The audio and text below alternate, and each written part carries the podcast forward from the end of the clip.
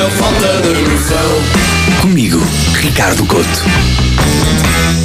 A encomenda de hoje do Falta de Noção está em nome de Ricardo Lomar. A sério? A sério, sim senhor. Tu aceitaste a minha sugestão? Aceitei, há uns dias disseste-me tu que eu devia fazer um Falta de Noção sobre áudios do WhatsApp e Instagram e cá estamos cá estamos. Portanto, decidi aceitar o teu desafio porque digo-te uma coisa: se há pessoa que dedica parte da sua vida a mandar e receber áudios, és tu, Ricardo Lamar. Eu sabia, eu sabia que eu ia levar com a falta de noção de hoje. Tu és o Michael Phelps dos áudios. Aliás, eu acho que tu farias bem, bem uso das orelhas de Michael Phelps para poder ouvir mais do que um áudio de cada vez. Ah, obrigado. Existem dois tipos de pessoas a enviar áudios pelo telemóvel: os tropas e os DiCaprios. E agora repara bem no, no elogio que eu te vou fazer, porque tu, Ricardo Lamar, és um DiCaprio. Sou um DiCaprio? Porque pertences a este grupo para quem o áudio não é só um áudio, é o papel da tua vida. Oh.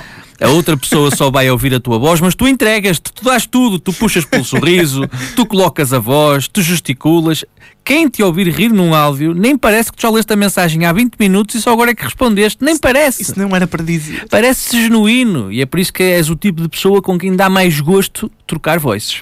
Porque os tropas, infelizmente, não são assim. São um bocadinho mais pragmáticos. São pessoas que colocam o telemóvel deitado perto da boca e falam próximo do microfone. Parecem tropas na medida em que trocam voices como se fossem walkie-talkies. Eu imagino-os sempre enviar um áudio no supermercado.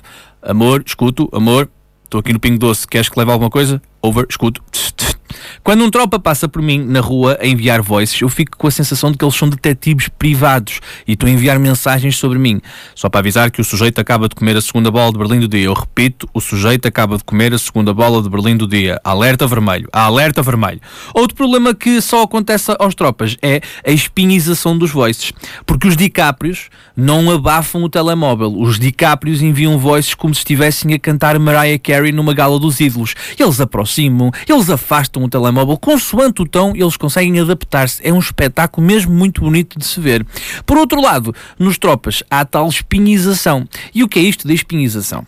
Quando eu era pequeno, ia com os meus pais à feira de espinho muitas das vezes e íamos sempre de comboio. Quando regressávamos, eu não percebia patavina do que o senhor da, estação anunciava, porque ele falava muito perto do microfone. Tudo o que eu ouvia era mais ou menos o. Vai entrar no quarto de São Bento. Este fenómeno também é frequente nas tropas, porque nós recebemos boys sem que não percebemos nada. A minha tua foto e não nada.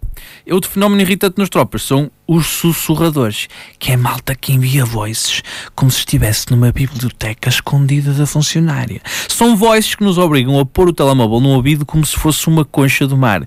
É chato durante o dia, mas à noite é uma maravilha para embalar o sono. Portanto, dicáprios ou tropas, todos somos um destes tipos. Agora, no geral, somos todos utilizadores da falta de noção.